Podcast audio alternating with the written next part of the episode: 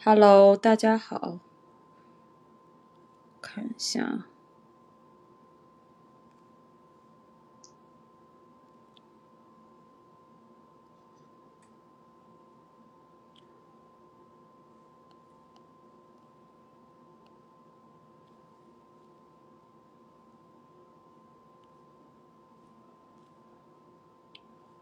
Hello，Hello，大家好。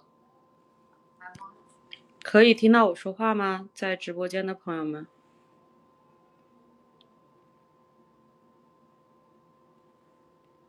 如果可以听到的话，可以在直播间讨论区给我给我发一个，让我能看见。哦，我看到行僧无名在北京，能听到我说话吗？可以听到吗？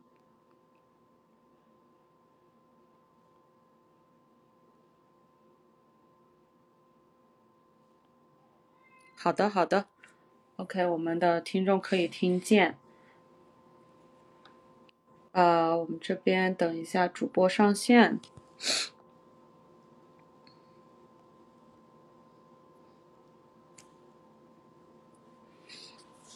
Elaine，Hello May，嗯，哎，给听众打个招呼。Hello，大家好。欢迎参加北美金曲奖的直播。Hello，妹，你在吗？你也给大家打个招呼。在在在。啊，你好，大家，欢迎参加今天的直播。好的，谢谢两位。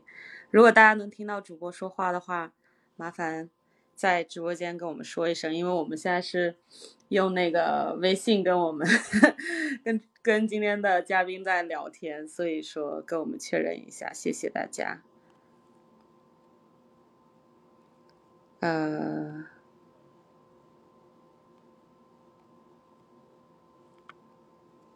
我给大家放点。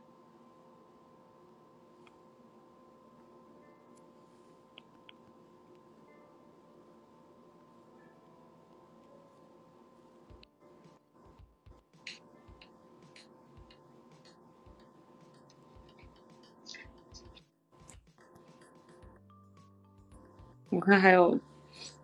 还有朋友正在参与，所以稍微等大家一下。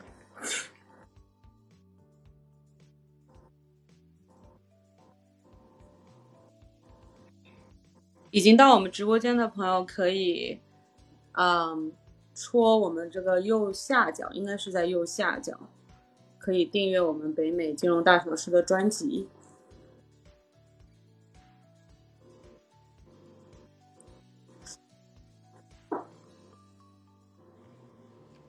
看到我们 Penny 上线了，对吧？Penny，Hello，Hello。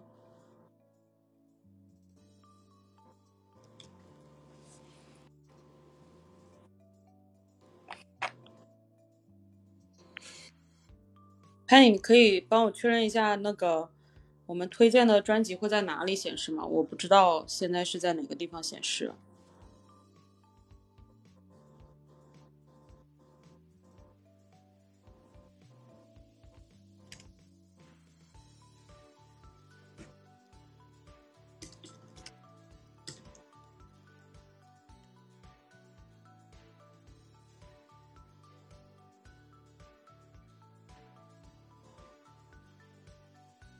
我看到有大家都在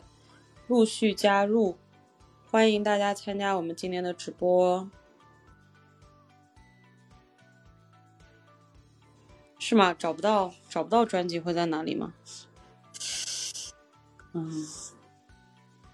是不是在这个左下角有一个那个专辑的那个是在那个地方吗？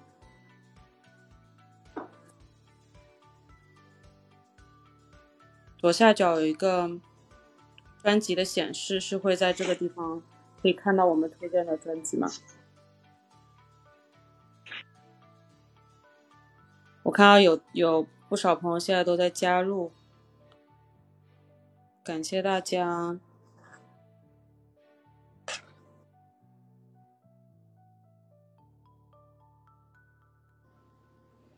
我们今天直播的话题是。北美华人生活工作实录，呃，主要原因也是因为这个五月份是我们在美国的亚裔传统月，所以大家感兴趣这个话题的听众朋友们也可以分享给你们的朋友们。嗯，我们的主播已经在线上了，那么我们就差不多可以开始了。嗯，好的，那我们就开始今天的直播吧。啊，首先谢谢今天大家来参加我们的直播哈。我们今天的话题是，呃，关于美国五月份是我们亚裔传统月，呃，所以想请到我们两位嘉宾，今天是我们的主播以类啊，以及我们的嗯小伙伴妹啊，她也是我们经常帮助我们制作这个呃音频的后期，嗯。我们今天讨论的话题呢是，呃，北美亚裔或者说北美华裔生活工作实录。为什么讨论这个话题？主要还是因为五月份确实是我们美国的啊亚裔传统月。然后在五月份的时候，可能在生活和工作嗯当中，经常会看到关于亚裔传统月的一个这个呃庆祝吧，celebration。然后包括我自己在公司里面也有很多呃亚裔传统乐相关的活动。那我们北美金视角作为一个关注关注这个北美华人圈的这个节目，自然是要呃对这个来进行一些讨论的。所以我们今天请到的呢，就是依旧是我们的主播以类。那以类的话呢，啊是我们现在目前在长期居住在美国的小伙伴啊，他本身的背景是啊。在国内读的本科，然后在美国读的硕士，毕业以后呢，就已经长期居住在美国，呃，有很长一段时间是住在芝加哥。那另外一位嘉宾是妹嗯妹的话是我们的非常非常专业的后期，而且他对于音乐制作也是非常有研究的。嗯，他是一位 ABC，也就是在美国出生的华裔，呃，目前呢，他的父母也都居住在美国。啊，可能跟以内不太一样的是，以内的父母目前都居住在国内。那呃，之所以请到两位呢，就是因为关于我们今天想要讨论的话题啊，啊，北美华人在嗯嗯，就是北美的这个工作和生活的一个实录的话，其实两位可能呃，就是角度不是不是不是特别一样啊，所以我们今天请到两位嘉宾来跟我们。呃，探讨探讨，就是目前的生活工作到底是个什么样的情况，嗯，然后给我们的听众小伙伴们分享分享，嗯，在生活中看到的一些、观察到的一些，包括生活以及职场中，呃的一些自己的观察和思考吧。那在请到嘉宾跟我们分享之前呢，还是照例要跟我们的呃小伙伴们互动一下。啊，我看到有我们小宝宝是灰灰最喜欢的酒是。是和主播的天长地久，真是太感谢，太感谢了，天长地久。嗯，那我们听众朋友们，希望大家跟我们互动一下。首先问一下，您现在是在中国的还是在美国的？如果您现在是在中国呢，请靠一；如果是在美国的呢，请 call 二。另外一个问题是，您现在是啊，您是从哪里知道我们的直播活动的？呃，喜马拉雅，请 call 三。呃，微信群或者朋友圈 call 四，嗯，微博的话 call 五，小宇宙的话 call 六，啊，再跟大家重复一下，啊，您现在是在哪儿？在中国的 call 一，在美国的 call 二，呃，从哪里知道我们的直播直播呃活动的？喜马拉雅的 call 三，啊，微信群或者是朋友圈的 call 四，啊，微博的朋友朋友们 call 五，小宇宙的朋友们 call 六，那我们。北美金视角呢，也有北美金融大小事专辑，啊，在各大的播客平台，包括喜马拉雅，嗯，苹苹果 Podcast、小宇宙，呃，Spotify 都有同步更新，啊，也会有一些小的短视频，就是呃，我们所有音频的精华会在各大平台也能看到，包括 YouTube 啊、TikTok、抖音、微博等，都可以收收听和收看。嗯，那回到我们今天的话题，首先是我们讲到五月是亚裔传统月嘛，呃，就是多多少少也要科普一下，就是亚裔传统月的话，嗯，其实是在一九九零年的时候，由小布什签签署了一份这个呃法法律吧，一个 bill，然后通过的这个 bill 呢，就是让啊五月份正式成为了这个亚裔传统月，就是说主要是嗯 recognize，就是主要是嗯呃看看重这个亚裔在美国发展过程中的这样一个贡献，然后以五月份。作为一个嗯标记月，然后让我们每一年都去嗯，就是去看到这个亚裔在我们美国发展的过程中的一些贡献，包括在二零零九年的五月一号的时候，奥巴马总统呢也是郑重其事的呃庆祝了这个五五月的亚裔传统月，所以在很多场合啊，公司啊。包括呃每个城市大城市的这个唐人街呀，呃其实都会看到相关的一些庆祝活动，嗯，那我们今天想讨论的呢，其实就是说，呃，特别是华人朋友们在美国有怎么样的一个生活和工作的实录呢？呃，首先，呃，我我我我想问的第一个问题哈，第一个问题就是，嗯，很多。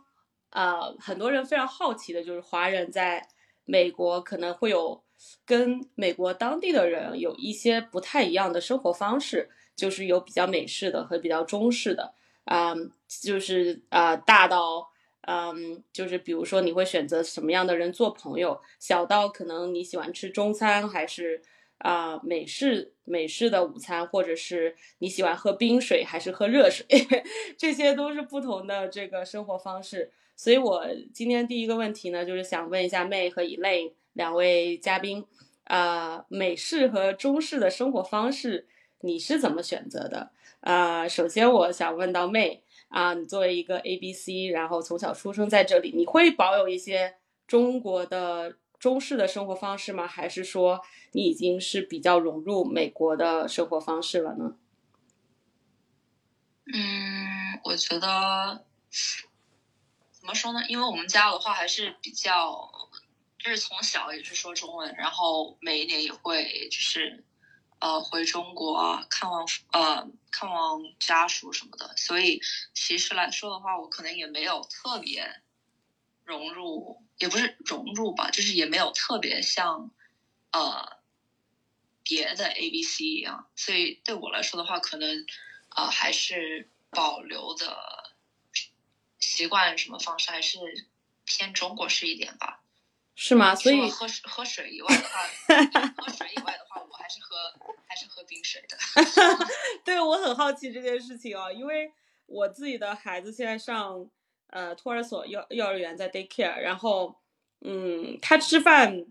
都完全不能吃特别热的，就对于我来说是很适合的温度的热度，他可能会觉得很热。然后喝水的话是不喝热水的，完全不。但我们家是不会喝冰水，嗯，但是他是绝对不喝热水的，包括他生病了也不会喝热水。所以我觉得这个其实挺挺难去，就是就是保有。就比如说中国人生病了会说多喝热水，这点完全就没有办法在 我自己的下一代身上体现。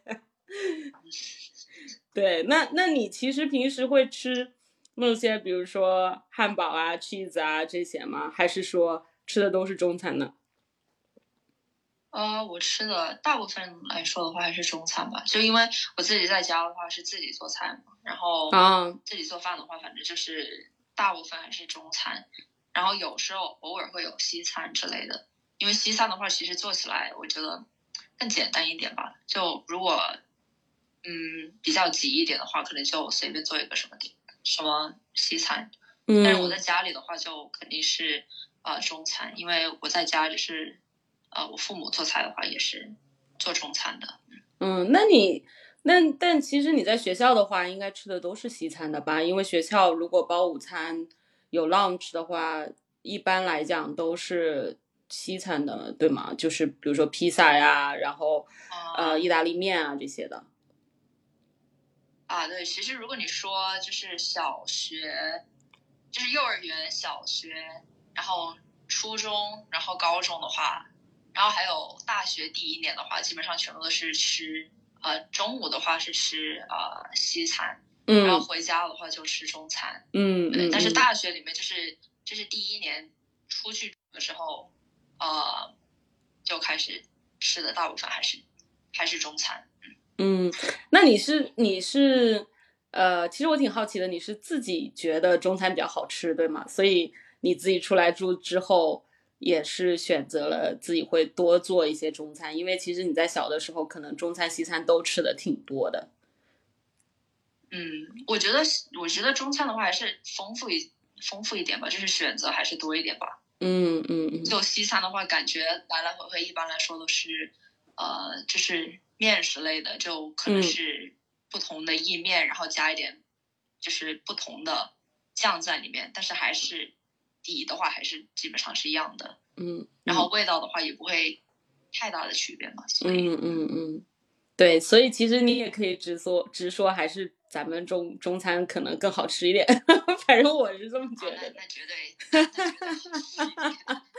但是我但是我觉得我儿子已经就是呃，但他他其实也还好，就是说目前还没有这么明显的偏向，但是可能比如说，嗯，我们有的时候出去吃饭啊，或者是在家点外卖的话，我觉得他很明显对于我们点这个披萨，他是非常的。热衷的，包括他现在非常喜欢吃 cheese，这完全跟我们家的生活就是不一样。就是我们家其实完全不会吃 cheese，、然后只有因为他，然后专门去买这种一片一片的 cheese，然后专门给他吃。他非常非常喜欢吃 cheese，然后所以对是我觉得我我是就是我父母不喜欢吃，但是我我还是很喜欢吃 cheese。对对是，所以其实这个问题呢，我也要问一下以类，因为我知道以类你好像是对食物，首先你很喜欢做饭，其次呢，你其实好像非常喜欢美国的一些呃食材，所以我我就很好奇，你在这边呃可能就是待的没有像妹这么久，那么你你在选择生活方式的时候是美式多一点还是中式的多一点呢？嗯，其实我觉得这是个很好的问题，就是选择上，我会想要选择，我会比较选的比较美式，比较西式，但是我记得习惯上，我会习惯比较中式，就是会比较矛盾。就举个例子，就是你们刚刚说这个喝水的问题啊，其实我出去吃饭喝喝冰水是没问题的，但是如果说我自己在家，呃，比较舒适的，我是喝正常温度的水，我不会刻意去喝冰水。嗯啊、然后当然我喝很烫的水，就是、呃、除非说哎，或者身体不好了，父母说多喝热水、啊，脑子有我的想法，我去弄点热水、红糖水喝。对就我，觉得是种是一种习惯吧，可能改不掉，不会说哎我身体不舒服喝点冰水，这不太行。然后，但是我自己会呃吃上面会选择的会比较美式，因为觉得方便快，就是比如说像汉堡啊，哦呃，而且主要是热量高，热量高就是王道，感觉就吃的很爽，就披萨呀、这种，或者嗯 poke 还有沙。就我觉得我自己平时在家也都比较想要这些啊，或者 pop eye 这种炸鸡或者炸鸡汉堡，就自己挺爱吃的。嗯，中餐的话，呃，一般都是朋友叫我出去下个饭馆，我会吃。自己做的话，很偶尔会做啊、因为还是做西餐比较，做西餐比较比比中餐稍微简单一些，嗯嗯嗯就做一些很复，西餐也有啊、然后我就觉得更加注重食材本身的味道，会比较啊西式的做法，就不会重油、重盐、重糖，因为中国很多菜都是重糖、重油、重盐的。美嗯美式的就稍微好一点，所以我自己可能会选择上更更西式一些。对，所以我觉得你们两两位挺有意思的，因为呃，一雷你来的时间就是呃没有那那么长的时间，但是你反而自己做的时候会去做这个美式的啊、呃就是美式的食物会更多一点，所以你会吃很多 cheese 吗？cheese 我倒我我只有披萨的时候我会点 cheese，还有 burger 点 double cheese burger，哇，但是天沙沙拉里放很多，我有点卡路里上心里过不去就但很好吃的。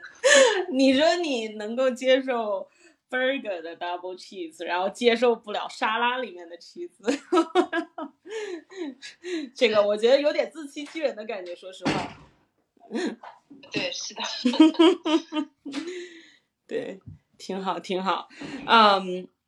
那我觉得两位的生活方式其实呃也挺有意思，就是说呃回过头来，其实说我们的选择，就是说在美国的话，呃不管你是想要保，就是想要保持一个中式的生活方式，还是说想要更多的就是呃美式简单的这种生这种，比如说食物啊制作啊什么的，其实都是可以有很多选择的，就是说也不是。嗯，就是一成不变的，只有啊，比如说 burger 啊，或者是沙沙拉可以吃啊。因为我知道，其实，在说实话，在很多其他的国家，可能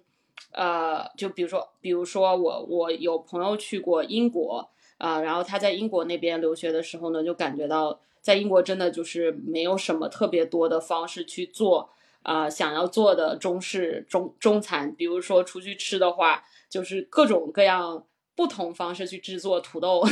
就感觉嗯，就是选择上可能没有那么多的选择。但是在在美国这边，确实如果想要做中餐，有很多这个亚洲的超市，包括美国这边的一个韩国的超市 H Mart 啊，几乎遍地都是，就是很多地方都能够买到。然后很多地方也会有中国超市啊，包括香港超市啊。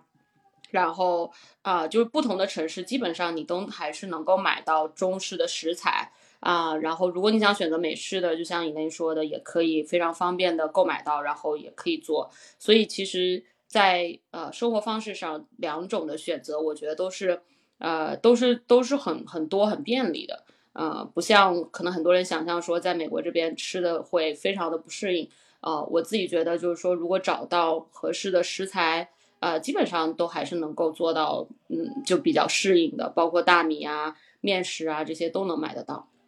那我们就呃聊下一个话题，下一个话题呢，其实就是想问一下啊，两位，啊，你自己在交朋友的过程中，啊，你自己会选择跟华人交朋友多一点，或者说亚裔交朋友多一点，还是跟这个美国人或者就是非非亚裔的？交朋友会多一点呢？你会有有倾向性和选择性吗？嗯，要不然我们就还是先问妹，你你的你的朋友圈里是亚裔多还是非亚裔多呢？我的朋友圈里面还是亚裔多吧，就是亚裔还有华人，就是留学生比较多。嗯嗯，那也是，实际上这也是跟。哎，就是其实说的话，其实也是跟高中时候，呃，就是像我们课，这课怎么分配的，也跟那个有一点关系。就是呃，一般来说，亚裔的话都会很想上 AP 课嘛，所以我们 AP 课里面大部分都是亚裔的，然后就一起上很多 AP 课的话，就会自然的就认识多一点。什么叫 AP？跟大家解释一下。啊，AP 就是。呃，advanced placement 的话，就是怎么说呢？就是基基本上就是高中时候上那种大学，提前上大学的课程，对对对对。然后如果你考试就是考过了一个考试的话，你可以就是获得大学的学分。嗯，然后就会在你申请大学的时候更有竞争力，对吗？嗯。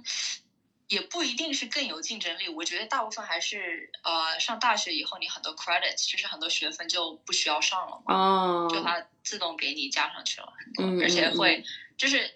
按道理来说就会便宜一点嘛，因为这个考试的话，这个考试好像是一百美金还是多少我忘了，反正就是这个考试的话一百美金，然后就等于你一个学就是大学里面一个学期上了多少个学分这样子，嗯，所以就会比大学便宜很多。嗯嗯，那其实我很好奇，就是说，嗯，你在长就是高中以前，比如说上 AP 课程以前，嗯，你会有那种感觉到，比如说周围的人啊，比如说非亚裔更多一些，因为毕竟亚裔还是属于少数嘛。那如果说非亚裔更多一些，你会觉得，哎，如果我不融入他们的话，我是不是很奇怪？然后会不会觉得，嗯，其他的人？就是想要你融入，或者说会因为你的不融入，然后嗯就另眼相看呢？就你有没有一些就是自己的感受会？嗯，怎么说？就是让让你觉得有些困惑的时候，就是说我是否应该要融入，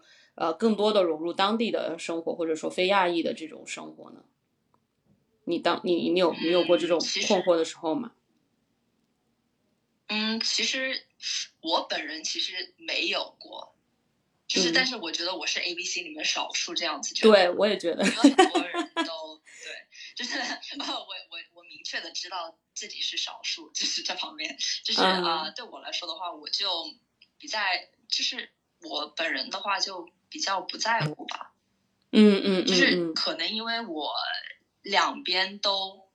嗯，我觉得我两边都掌握的还 OK，就是从小的话。嗯嗯嗯。嗯，然后我们从小的话也会有，呃，就是其实不只是 AP 课，你会认识很多华人，因为我们这呃。就是我们这个城市，呃，是这边华人基本上最多的，就是很因为这边，嗯，教育比较好嘛，所以华人很多，所以其实边上无论如何的话都很多亚裔，嗯，然后就是各种培训班呐或者是什么，里面你也会认识很多亚裔，然后，呃，就是比赛啊或者是什么时候你也会认识，所以，嗯，还是有挺多。场合去认识，就是呃，就是亚裔的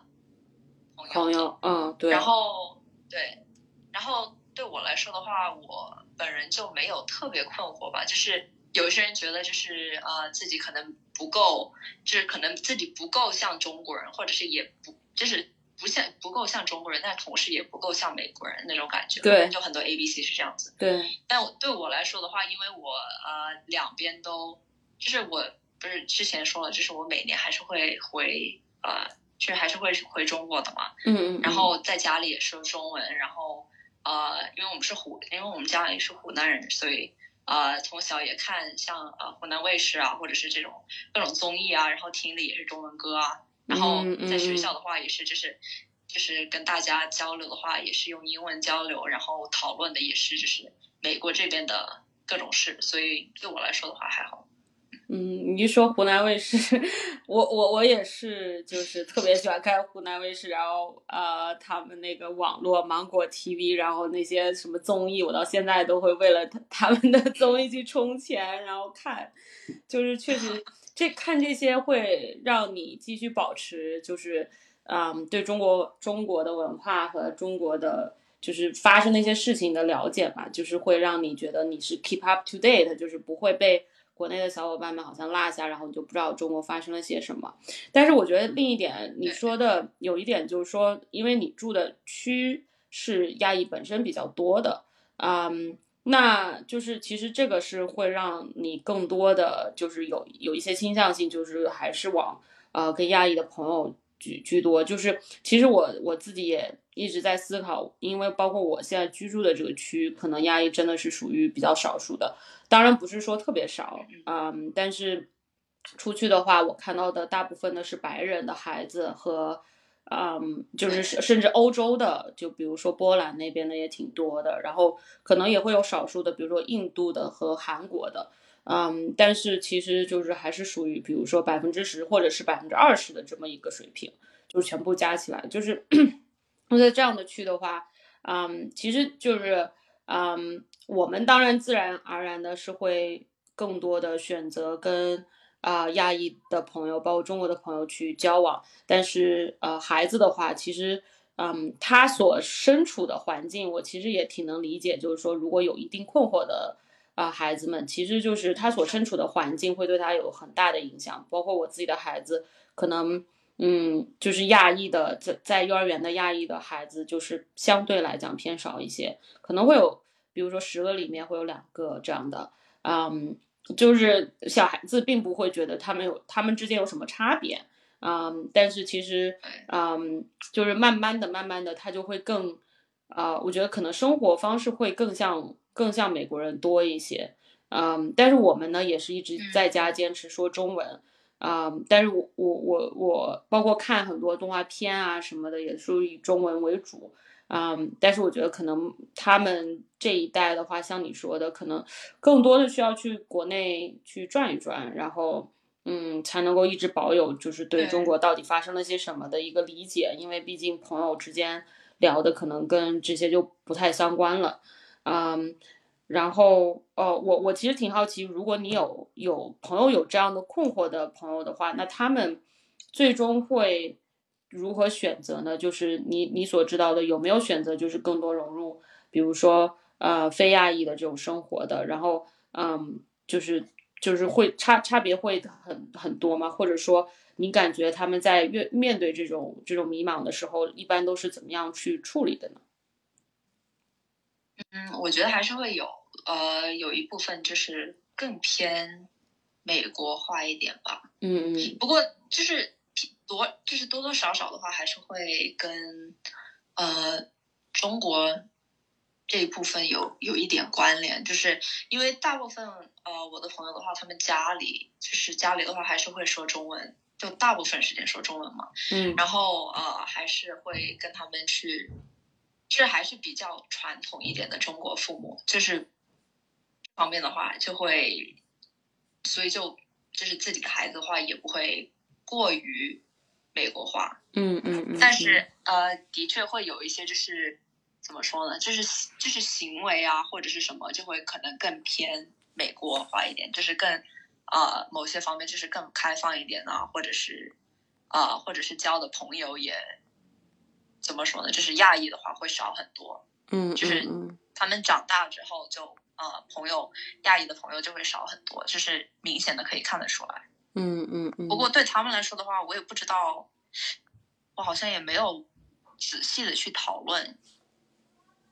是困惑这方面的事情。嗯嗯嗯，明白明白。对，因为我我有过，就是有有些朋友可能他呃很小的时候来了嗯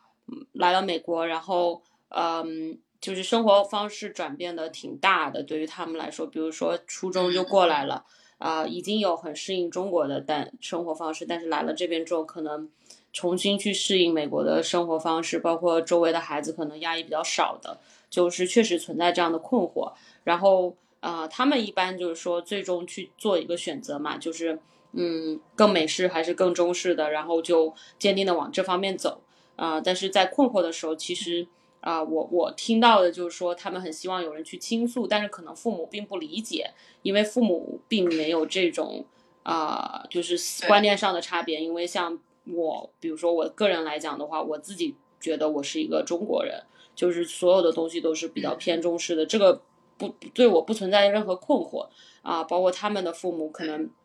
也是如此，所以他可能理解不了啊、包括他自己的妹妹亲妹妹，就是父母在美国这边生下来的妹妹。啊、然后就也不存在这个问题，因为就非常的美式，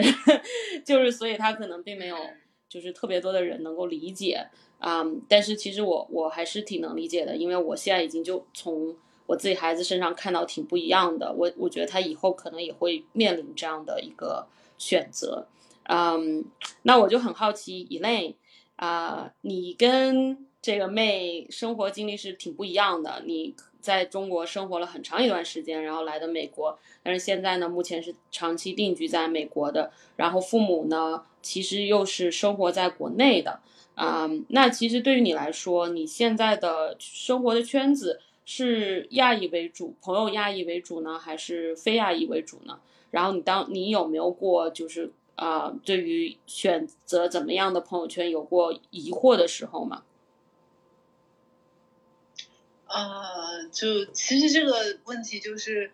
呃，我觉得还是人会想要跟自己能聊，呃，想法一样的人成为朋友吧。就是我觉得还每个人不一样的，因为我自己当然我自己个人是比较喜欢跟亚裔做朋友的，而我身边大部分的朋友也都是亚裔，而且我发现。啊、就是我的朋友们跟我想法还是很多都是比较像的，嗯嗯，我我我我是有很多华人，其实他们的想法会跟我也很不一样。就是人只会大部分时候只能跟自己想法像的人当朋友，所以我的意思是说，我身边也有一些其他的人，他们身边的朋友圈都是外国人，因为他的想法其实跟外比较接近，就是其实是我觉得每个人的情况不太一样的。嗯嗯，然后，生活其实我你们刚刚也说什么那个湖南卫视啥？对我觉得，因为在在美国华人有一个呃像我这种本科之后再出来的，其实有一个好的地方在于说，如果我们想回国发展，其实是可以回国发展的。就是我身边也有朋友最近啊、今年回国或者去年回国，其实最近是有回国潮的。嗯就是可能说你在国内读了一个本科，国内对你的认就是说认可度更高，你在国内本来就有一定的人脉圈，嗯、所以说你的选择会大一些，从而说啊、你不会为自己不能融入这个圈子而感到很焦虑，因为嗯大家会觉得，哎，不行，就回国嘛，对吧？嗯，或者说，嗯呃，当然我都会不一样啊。但是，呃，我我的意思是，如果你就只考虑工作的话，其实你在国内有一个本科的背景或者有一定人脉圈的话，嗯、会减小减小一方面这些方面的焦虑吧。嗯而且嗯就是身边也很多朋友都不太 care，就是说没有这种身份认同的问题，对就是还好。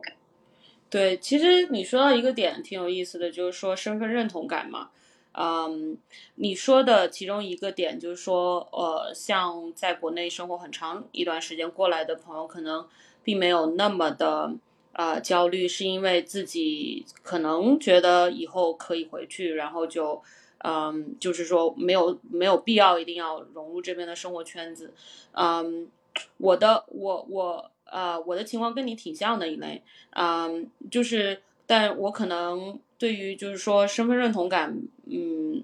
的嗯也没有什么太大的问题，呃原因可能不太一样，就是我的原因是就是其实我我对于我自己的身份是比较自豪的，就是因为我觉得嗯就是包括我们的。呃，整个受教育的过程啊，然后包括我们的中文啊，这些其实都是别人就是美国当地人是没有的一些历史，呃，也不了解的一些文化。就是我觉得其实对这一点来讲，我还是挺自豪的。就是包括在呃我怀孕的时候，我的同事给我呃基本上都是都是嗯就华华人比较少吧，我的同事里面可能大部分是呃美国人或者是。啊、有有有一些印度人，啊、但是基本上他们给我做，就是我怀孕的时候给我做 baby shower，就是帮我庆祝啊、怀孕的这件事情的时候，当时会就是有一个类似于 surprise party，然后大家一起就是呃给了给了我挺多礼物的时候，那一次在聊天的时候，其实我也讲到一些呃。就是国内一些很不一样的关于，比如说坐月子呀，然后比较特殊的一些文化，啊、但我讲的时候，我其实是觉得挺自豪的。就是虽然说有一些这种传统，我并不是一定会去做。比如说，有的会说坐月子的时候不要伤风，最好不要洗澡，或者是 就是比如说前三天不要洗头，诸如此类的。我是肯定不会做做不到这一点，但是我就觉得会挺有意思的。嗯，包括那个呃，就是在生活中，比如说结婚呐、然后。嗯，我们结婚的一些传统啊，这些就在我在分享给我的同事的时候，我是会觉得挺自豪的。啊、我并没有觉得我一定要去融入他们啊、然后我觉得我自己的文化后面的就是传承是会跟当地不一样，这种不一样，我觉得其实很就是很很自豪，因为其实美国是一个非常注重你的独特性的，然后我觉得我自己的身份背景给我带来了很多独特性，其实让我觉得还挺。嗯，就是挺自豪的一件事情，所以我的身份认同感可能主要在于，就是说对于我们自己文化跟其他文化不一样的地方的这种呃自豪感，因为我们的历史比美国本身的历史要悠久的多，然后我们有很多文化的积淀啊，在美国人看来可能是无法想象的，但我们这些文化的积淀可能给我们带来的是一种啊、呃更多的是身份认同感，嗯，所以就像我们。我我们之前聊到的，就关于在美国，比如说出生的孩子们，一方面是可能他们啊、周围的朋友啊对他们的影响，但另一方面其实也跟啊、就是在成长过程中有没有这样的一个呃文化的传承，或者说对于啊我们本身的文化渊源有没有一些了解？可能在有了解的有了解之后，比如说你在学学校会学习很多美国本身的文化。啊、历史和传统，然后呃，可能在家如果也能受到这个父母对文化、历史和传统的一些传承，那么可能对于这个孩子来讲，他的身份认同感或者说呃，就是在选择上的焦虑并不会有那么大，因为他可能会觉得自己是一个非常独特的，因为他有不同的文化底蕴在他的身上，啊、所以我就是呃，我们今天讨论这个话题，关于亚裔在美国呃或者北美这个生活实录、生活工作实录，其实也是希望给一方面给大家一个就是分享的平台，另另一方面其实也就是嗯想说大家在成长生活中的各种困惑，还是呃可以嗯通过你自己对于自己身份的这种独特性去呃更多的让自己能够嗯就是呃明白自己在这个社会中，或者说在自己的公司啊、学校啊这种这种独特性，其实是一个非常好的事情。我觉得我也希望能够借此机会给大家更多的这个身份认同感。啊、那我们就进行下一个话题。下一个话题呢，其实跟就是工作比较相关的，就是我觉得大家也非常非常关心的，就是说，呃，我们亚裔啊、华人啊，在北美真的会有一个所谓的 bamboo ceiling 嘛，就是说有一个天花板。啊、天花板的意思呢，就是说可能你能够通过自己的努力。啊、能够在北美的大公司里面，或者说任何一个公司吧，混到啊、中中中层，但是很难很难再往上。嗯，而且这个我觉得更多的是跟华人有关，因为我们越来越多的看到，比如说印度裔在各大公司做到，比如说 CEO 或者是 CIO 这种呃顶尖的职位，但是很少很少看到啊、华人做到这样的职位。嗯，最近呢比较可喜的是有看到一些华人啊、创业啊，然后啊、将公司上市的这种啊、越来越多有出现，比如说 Do DoDash 的创始人呐、还有 Zoom 的创始人呐、那嗯，在此之前，如果真的是说呃从一个大公司从呃，在在从从底层吧往上一直做到 CEO，呃，基本上在华人中是非常非常少见的，可能在印度裔中反而能够更多见一些。所以我比较好奇的是，可能这个问题我会先问 Elaine，就是说，据你的观察，你会觉得在现在的北美职场中，真的会有这个华人的所谓 bamboo ceiling 吗？会有一个天花板，我们没有办法突破，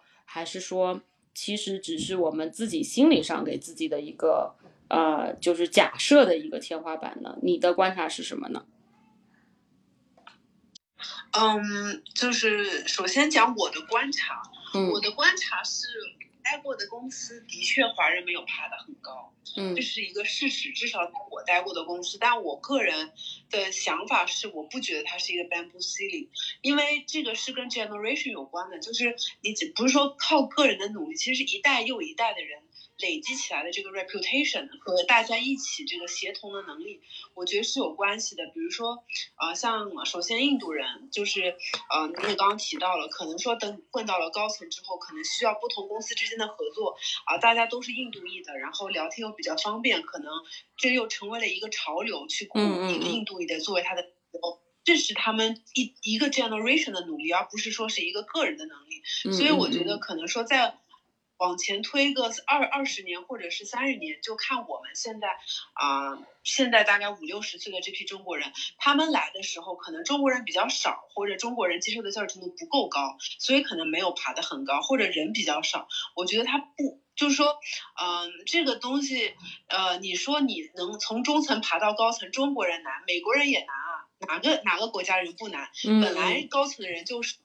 嗯、其实我觉得大家都是一样的，只是说未来会不会中国呃有更多人爬到高层，我觉得一定可以，因为呃，首先你刚刚也讲了，有很多人啊、都愿意去创业，而且啊、其实有一个比较重要的就是越来越多的中国移民在。在在在美国嘛，就是以中大概是啊八十年代开始的移民潮，然后九零年、一零零年，其实中国在美国发展的人有非常多，而且现在大概都是三四十岁、二十二十几岁、三十几岁、四十几岁都有。我觉得你的基数大了，等等管理起来，一定会需要更高的管理人才去管理这些中国人。这时候，你如果本身就是个中国人，你可能管中国人就更加方便，因为语言有优势，对吧？可能文化更加的呃接近。就是从 diversity 角度和管理的角度来讲，我觉得未来的 bamboo ceiling 肯定是，啊，会越肯定会比现在更少，因为从业的人更多了嘛。嗯，而且我觉得现在，嗯，well educated 的中国人也很多，大家也只要你愿意，我觉得不应该是就是你不不努力，就是你能不能爬上去，还是跟自己能力和整个时代的整个 generation 有关系的，就是不能说你就一定爬不上去。我自己是比较看好未来的。嗯，我觉得你这点说的特别特别好，就是说其实是，嗯。要大家一起共同努力，就是我们华人一起团结起来，然后，嗯，要对自己和对我们这个群体，呃，有这个认同感，并且共同的去啊往这个方向努力。而且，其实就像你说的，其实不存在，嗯，所谓的天花板，就是说，很多人觉得哦，因为啊领导层没有华人，所以就是有天花板。但其实并不是说没有它就有天花板，只是说可能现在还没有发生。但是呢，啊，像你说的，我我们现在看到越来越多的中国人会去用纵自己的聪明才智去创业，然后实现就是把一个嗯，就是把一个公司做到上市。像这样的这这样的能力，其实我觉得华人很多华人都有。嗯，我觉得我们可能要大胆的团结在一起，然后去把这个是嗯所谓的呃就是天花板，但其实就是一一戳就破的一层纸，把它突破上去。嗯，那我觉得我很好奇的一点就是说你在呃你的观察中，你觉得就是具体表现上，在这个职场中，嗯，华人有没有什么地方是可以呃改进的？就是说有些什么？什么时候你会觉得说，哦，我看到，嗯，华人在某些啊场景下，或者是某些情况下，可能需要更多的去改进自己，才能够啊，有可能往上走。就是说，你可能观察到，比如说往上走的这个非非华人啊，他们有没有什么一些特征啊，然后让你觉得，哎，这个可能是我们需要做到的，才有可能再往上走的呢？你有什么观察吗？嗯，其实这个是个很难的问题啊，因为我现在就是自己就只能基于自己的观察，就是我自己觉得可能有两点，就是说啊，你刚刚提到这个印度裔的可能比中国比较好的点是啊，他们那个沟通能力比较强，就是去协调两方的供需关系，然后去呃让你觉得沟通的比较舒服。哦，我不知道你们是怎么样，至少我自己是这么觉得的。就是你跟印度的同事沟通起来，他们他们能够就是说让你比较舒服的说这件事情，啊，能够好吧？然后中国人会不愿意说，不敢说，或者就是说起来非常啊硬，我不知道，或者是不敢说，对传统的。想法不够非常的 straightforward，就这可能是我自己一一些些观察，就是呃很难说哎，我感觉每每个 team 都不一样。对，我觉得你你有一点说挺好，就是说，嗯呃有的时候会存在说中国人可能想的比较多，然后不会去直接的表达，或者说表达的时候会嗯。比较生硬，我觉得我自己都存在这个问题，就是说，呃，我已经知道我自己有这个问题，但是有的时候就是一不小心还是挺生硬的，就是啊，就是说完之后都会挺懊恼，说，呃，好像在这个场景下我说这个话有点过于直接了，但是，嗯，因为因为我可能就是属于偏，就是啊，目前现阶现阶段的我来讲，就是说我会。会比较直接的去表达，就是我觉得，因为我要去有我的贡献，然后我的贡献可能就在于我的想法要直接表达出来。但是我在表达过程中，总是会存在，就是说说的有点过于直接，然后导致可能，嗯，就是也我我觉得也不一定就是说大家对我的印象特别不好，但是可能就是我自己会觉得，那跟我观察到的在。更上面一些的这个领导层的沟通方式上来讲的话，我的可能就是过于直接和生硬了，然后你可能不会让听的人那么的舒服，嗯，那其实这个就是说你在沟通协调过程中，像像你说的，印度裔可能他们本身在语言上就，嗯，就是比较适应吧这种沟通方式，然后所以他可以更让人比较舒服的去接受你在说的事情，或者说帮你完成这件事情。啊，嗯，其实其实我我挺好奇的，就是说，嗯，对于其实很多人会说，比如说啊，印度裔会有抱团这个现象，就是所谓的。嗯，如果啊某一个老板是印度裔，然后他就会比较倾向于招印度裔，然后或者是啊，就是即便是能力不是那么够，可能也会去招。你有你有这种感觉吗？就是可能真的会有抱团的情况吗？或者说中国人不够团结，然后不够不够抱团，会有这种情况吗？我觉得，我觉得抱团哪里都有吧。我觉得中国人也抱团很厉害啊。嗯，就 是我觉得之前。有一些阻碍，只要有一个领导是中国人，下面招了十几个就全部都是中国人，就是都都都愿意互相带。我觉得这抱团这个事儿不是只有印度人有，我觉得中国人也有，真的要看，我觉得都都因人而异，就看那个这个情况了。嗯，对，是，确实是这样的。嗯，那另外一个类就是另外一个职场的话题，就是说啊，因为我们也提到了五月是北美的呃亚裔传统月嘛。那其实现在在很多的大公司里面，呃，这个所谓的 diversity 就是呃，在招人的过程中考虑到不同族裔这种呃现象是越来越呃越来越多了。也就是说，大公司更多的会倾向于说，希望能够啊让公司的这个不同族裔更多一些，然后。这个就是呃，有的人称之为政治正确嘛，就是说呃政政治上这个可能比较正确一些，然后所以大家会愿意这么做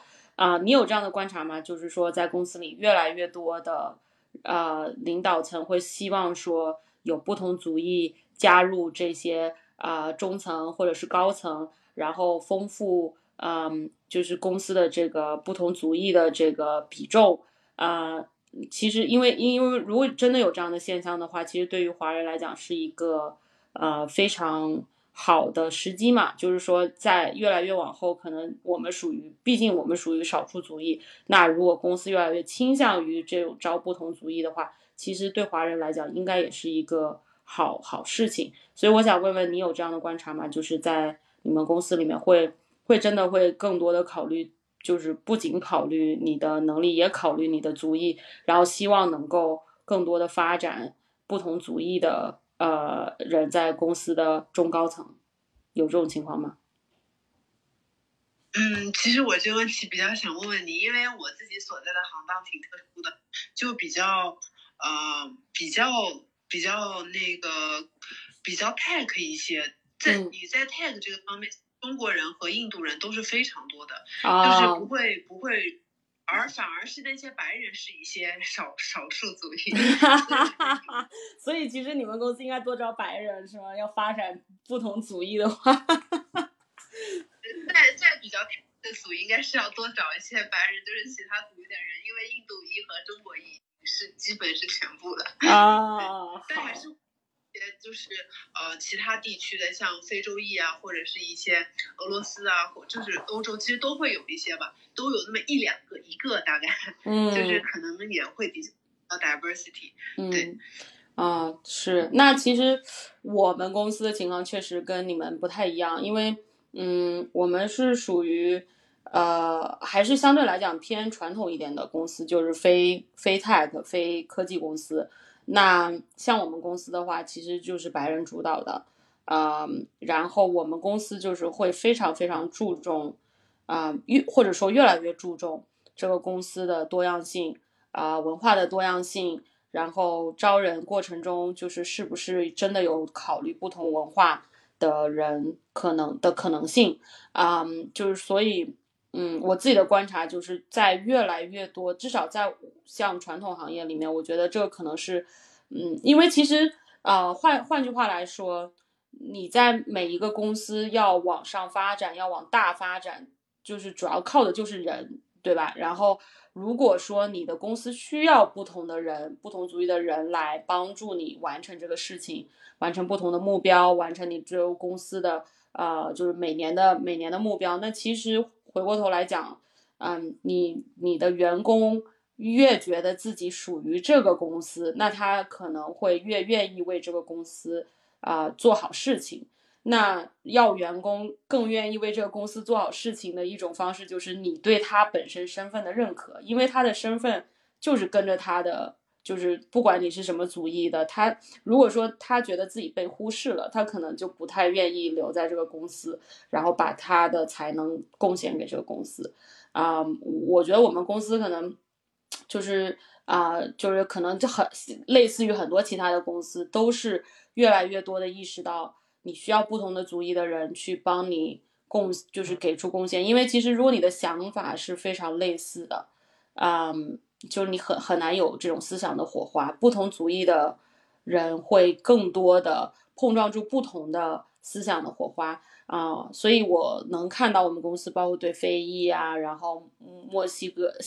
就是墨西哥啊、墨西哥的，或者是说 Hispanic 就是西西班牙裔的，然后或者是欧欧洲亚裔的，嗯，亚太地区的，甚至就是说环太平洋地区的，就是都是非常友好的。嗯，包括我们也有这个呃，就是庆祝这个五月的亚裔传统月，然后每一个月都有一个主题嘛。北北美这边一般情况下都是，然后对于每一种不同的文化，还有内部的一些就是。嗯，大家可以合到一起来组织一个这种，比如说小的类似 club 的这种，然后大家一起来庆祝不同的节日，就是可能跟美国本身的节日不一样的这些节日。就是我觉得其实，嗯、你会会至少会让我觉得啊、我作为一个少数族裔，我是在这个公司会非常受到尊重的，就是啊、不会有任何感觉说，因为我的面孔可能是我是整个会议里面唯一一个女性，就是叫少数族裔女性，然后我我会觉得可能我的声音会不被听到，我没没有这种感觉，嗯，然后我觉得其实美国很多人说这种公司做这种事情其实就是政治正确，呃，其实我觉得也没有必要，就是说把它想的这么复杂。其实公司最终还是为了自己的利益嘛。那公司如果想要发展，它主要还是要靠人才啊。毕竟美国不是说百分之百都是白人，对吧？它有很多其他的少数族裔在美国留下来帮助美国。啊、更好的发展。那同于就是同样的道理，公司也是一样的，也希望呃不同的族裔能够为他更好的服务，然后更好的发展。嗯，所以我觉得，嗯，就是回过头来，我们再说这个职场有没有瓶颈啊、或者说天花板。其实，首先我我觉得我们讨论下来是没有什么真正的所谓的天花板，也没有什么所谓的瓶颈。啊、如果你没有看见，并不代表，呃，你没有在高层看见华人，并不代表华人做不上去，只是我们需要更多的像我们这一代人的努力，啊、或者说我们下一代人的努力，我们更多的发挥自己的聪明才智，更团结的，让我们更好的能够在呃公司或者说创业的过程中得到相相互扶持的力量，然后才能够让我们更多的就是啊、成为呃这个社会呃，比如说大公司里面的高层啊，或者是领导者呀，或者是甚至政治的领导者，包括我看到波士顿的新市长啊、叫嗯呃 Michelle 吴啊、也是一个亚裔或者说华裔，就是都都会让我觉得非常振奋，就是这样的人越来越多，也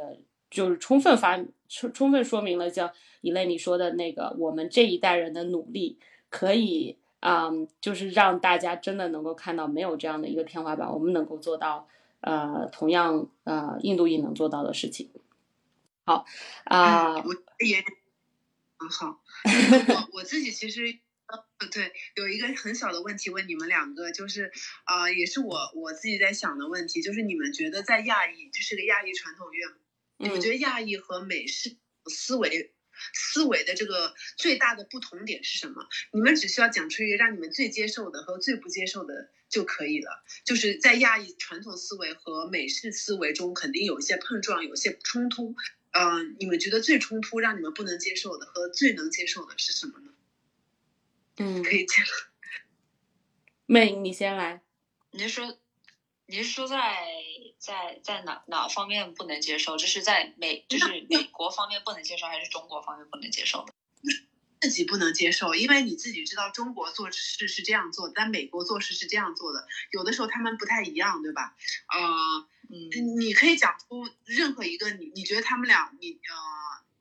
就很很能够接受美国的这个做法，或者很不仅能接受美国的做法，你你能可以讲一下？嗯，啊，我讲一个我很不能接受中国的做法，可以啊，就是没问题。就是中就是国中国的就是思维很方式喜欢，嗯。对对对，就是很喜欢管呃别人的事情，嗯嗯嗯嗯，就是嗯呃，比如比如说在中国的医院里面的话，如果你呃就是有有时候就是特别是中中医的地方嘛，就是呃如果你在接受什么嗯。哎，如果是你的 appointment 的话，也会有人在边上听，然后有人会啊就是、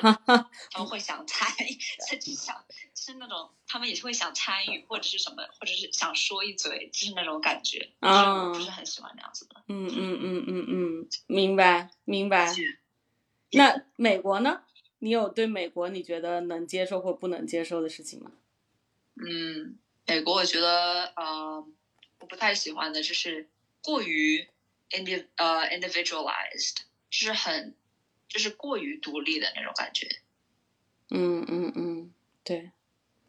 嗯，就是觉得就是自己好像就是自己为中心，有点自。私，对吗就？是自己为中心。嗯，对对对，就是从从从中国人的角度来看的话，绝对是就是特别自私的那种，就是呃，就是把自己是当中心来看，然后觉得就是自己的选择就是一切的那种感觉。嗯，对嗯，特别是这几年疫情期间还是挺明显的。对对对，嗯，对。如果是爷爷呢？爷爷对，如果是我的话我呃，对于美国来讲，我最喜欢美国的一点是，嗯，就是呃，其实就是他非常注重每一个人的独特性，就是你越有个性，他其实是会更尊重你，所以你在这边基本上就不用在意别人的眼光，就是说，嗯，就是很多人会嘲笑美国人这边的。啊、比如说去去出去就穿很多 legging，就是一个紧身裤或者怎么样，就穿的很随意，然后大帽衫，然后怎么样，就没有人会在乎。所以就是嗯，其实很舒服，就这种状态很舒服，就是啊、你只需要就是自己保持自己想要的状态就可以了，你不需要特别去在意别人的眼光。嗯，然后我不太喜欢美国的一点就是。嗯，大部分的人一点集体主义都没有，就是其实就跟妹你说的那个是一样的，就是真的就是，嗯，就非常以自我为中心，然后啊、嗯没有任何就是不是特别能共情，就是说他不会呃，就是在你的角度去思考你为什么会这么做，然后也不会去共情你的想法，所以说，只有你在比如说很直接的告诉他这样很不舒服，他才可能会意识到哦，不好意思，我冒犯到你了。但是这种情况其实比较常见，然后包括呃，就是疫情期间，就连戴口罩这个事情都吵吵那么久，就是觉得非常的挺扯的，挺扯的，就是就是对对于这个事情，嗯，然后对于对于国内，其实我也是不是特别喜欢，嗯。就是可能每个人就是国内的话是那个环境会让你特别在意别人的眼光，然后就会觉得活得比较累。就是可能我不是一个特别希望去在意别人眼光的人，但是可能在那个环境下没有办法啊、因为就是大环境都是这样的，所以你会不知不觉的就去在意别人的眼光。但是这个可能对于我来讲就是会比较累一点。嗯，但是我觉得国内的好的一点，其实就是，嗯，就是真的是你会得到很多共情，就是，嗯，大部分都是以集体主义为主的，就是不不会存在说，嗯，如果有一个事情是以大家的利益为利益的时候，然后存在很多人跳出来说，呃，你为什么要这样？就是其实。其实都还蛮极端的，我觉得中中美之间会蛮极端的。如果说喜欢和不喜欢的东西，只能说没有谁对或者谁错吧，只能说你就是更能接受什么或者更不能接受什么，比如说有的人就会更不能接受这种自私的事情，在美国就会做活得很不舒服啊、但可能有的人就更不能接受，嗯，总是要为别人的眼光而活。嗯，就是即便说要忍受一下可能美美国人自私的 这件事情，对，嗯。那以类你自己呢？你问了我们问题，我也问回你，你你什么？你有什么最能接受、不能接受的吗？我们用这个来作为结尾。以类，你来。是，我都我我其实都还好啊，我就是想问问你们，真的真的我我都没什么答案，我你们就我觉得你们讲都啊、让我觉得更了解了这两个文化之间的区别。对，但我觉得。那个 showing empathy 这个事儿，我觉得中国人这方面是有优势的，因为嗯中国人的共情能力比较强，就是想的会比较多。其实你当一个好的 leader，以后要当领一个 team 的话，这种 showing empathy 的能力其实很重要的，因为嗯你要跟别人去 negotiate。如果你能站在别人的角度讲一些话，或者是让他觉得心里舒服，啊、就我觉得这个还是有一些优势的，就是在中国人来讲，嗯，希望中国这个大就真的越来越好。对对是，就是说，其实中国人在共情以及以委婉的方式表达是有优势的。可能中国人的劣势是，嗯，用中文去说是更，就是更明白如何用中文去说，但是还没有特别的，就是嗯，组织到到就是能够想到特别容易能够想到用用美国的方式去表达，就是用美国的方式去委婉的表达。啊、这种这个方式其实我自己也是在学习中嘛，呃，然后比如说我自己发现就是比较呃能够做到这一点的，就是你在需要做一些事情的时候，不用一个命令式的语气，而用一个问句的方式。比如说，你觉得这件事情其实应该这么做，那你可能把它变成一个问句，说，哎，我们是不是应该这么做？或者，哎，要不要考虑这个问题？然后就会变得不太一样哦，他们就会去想，而不是会觉得哦，你是在指使他去做这个事情啊、所以其实就是还还是在学习中吧，就是还有很多可以学的东西。嗯，但是就像你说的，其实我们也是有优势的，就是我们的优势本身就是我们非常在意其他人的，就会会相对来讲更在意别人的想法，然后也能够理解到别人的想法。那这样的话，其实对很多人来讲，这种共情能力在在领导力中是很重要的一点，也是能够让我们更好的发挥我们的长处嘛。好，那其实我们如果听众嗯，你说。听众如果有好的那个教学或者是这方面语言表达的这个书视频，其实也欢迎那个参与讨论，可以打在屏幕下面。对，对对对，如果有自己有有从哪些呃，比如说哪些电视啊，或者是视频啊，或者是书啊，学到一些东西的话，啊、欢迎跟我们大家一起来分享。好，我知道我们今天的直播是大概一个小时，然后我们现在已经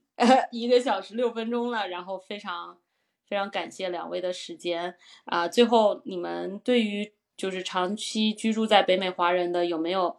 一一一句话的建议呢？有没有一些一句话的小建议可以分享给大家的？一类，你先来吧。我觉得还是啊，现在也可以先说，嗯，我其实都还好，我想想啊，就是大希望大家就是开开心心过好自己的生活吧，毕竟大家都这样。对，对，就是在这种情况下，能够健康开心就已经很不错了，对吗？在 我们疫情疫情这么肆虐的时候，嗯啊，妹你说，啊，我觉得最重要的还是呃，还是做自己吧，就是呃，也不不需要就是强行把自己融入到嗯一个社会里面去。对就我觉得话，你还是加上你刚开始说的嘛，就是呃，对于你自己的优势或者是特点的话，还是呃可以保持的。就是不就是你可以有一些方面还是要就是跟跟着美国的一些文化可能走，会啊、呃对你自己来说会方便一点吧。不过我觉得还是很多就是文化方面的东西的话，你就不需要啊、呃就是仪式。嗯嗯嗯，对，说的很棒。其实就是啊、我们说到的美国人本身就会很喜欢独特的东西，所以你越做自己，可能越能够呃被别人所尊重嘛。就像美国有很多，我觉得就像疯子一样的人物，比如说马斯克，但是大家都很吹捧吹捧的原因，就是因为他非常的特立独行。所以其实你有自己的独特的东西，在自己的文化和传统下，那你其实要更多的保有，并且更多的自信的把它说出来，啊，反而能够得到更多的尊重。嗯，对，我就加一句，因为我刚才就是职业，你们说职业这方面的时候，我没有说嘛。对对对。但是我觉得实际上，对，实际上在美国的话，就是这种的话，还是自信一点吧。就实际上，实际上就是靠靠嘴皮子。呃，撑着的，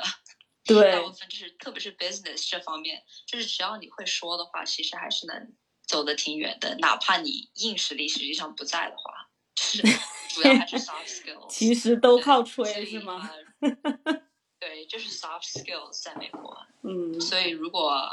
所以如果你说话的时候就是呃能就是表达自己表达的清楚一点，然后自信一点的话。就是别人也更，就是无论你有没有那个硬实力，别人也会更听从你的呃话，然后也会觉得你就是更有实力当啊领导啊或者是什么高层的去。嗯，对，而且我觉得你说的这个就嗯，我觉得我可以套用一个很多人会用在男女身上的，但是我觉得其实完全可以用在亚裔和非亚裔身上的，就是嗯，我们的亚裔一般比较谦虚。就是我们会习惯于说，比如说知道百分之八十啊才会去表达出来，但是其实美国白人真的就是，特别是嗯白美国白人里面的呃男性，基本上就是他知道百分之二十，他都可以就是非常自信的说，感觉自己知道很多的那种。就是我觉得这个差别其实挺大的，嗯，就是我们不要觉得。他们说了，就说明他们完全知道；而我们不说，就说明我们不就是我。而我们不说的话，可能别人就不知道。其实我们已经知道百分之八十了。我们亚裔的谦逊是一种美德，但是其实，嗯，不就是在在美国这边的话，嗯，你过于谦逊，他是没有办法看出来你真正的能力和实力的。所以，就像妹所说的，我们也要一定要更自信的表达。然后更坚信自己自己的选择，或者说自己的能力所在，然后嗯做自己，然后可以呃更多的赢得其他人的尊重，嗯嗯，说的很好，好的，谢谢两位主播，呃，我们今天啊聊了特别多关于这个亚裔，特别是北美华人在生活工作中的一些状况。啊，以及就是在啊职场和生活中的一些小建议，希望呢给听众们能有有所帮助吧。一方面是了解我们在在美华人的一些真实的生活情况，另一方面呢，也希望能够给大家打打气、加加油啊。如果你是想要长期居住在美国，美国或者说对美国生活感兴趣的话，呃，我们频道的小伙伴呢，也希望能够更多的给大家分享有用的信息。啊，然后也能够更多的跟大家嗯交流，呃，把把把我们的频道变成一种平台，让大家能够互相之间加油打气，然后呃成为彼此的一个嗯就是把就是彼此的一个呃依靠吧，然后能够更更好的呃在生活和呃工作中啊发挥自己的长处。好，那我们今天的直播基本上就到这里啦。啊，今天感谢妹和 Elaine 给大家分享啊，我们在美生活的生活工作的一些真实的情况，非常非常啊，我觉得非常有收获。然后两位也是啊，有很多相应的思考，也给了大家很多很好的建议。感谢两位两位嘉宾，谢谢妹，谢谢 Elaine。嗯，谢谢，谢谢。好，我也拜拜。谢谢大家，我们也谢谢我们的听众。感谢你们今天参与，那我们今天直播就到这里啦，拜拜，拜拜，拜拜。拜。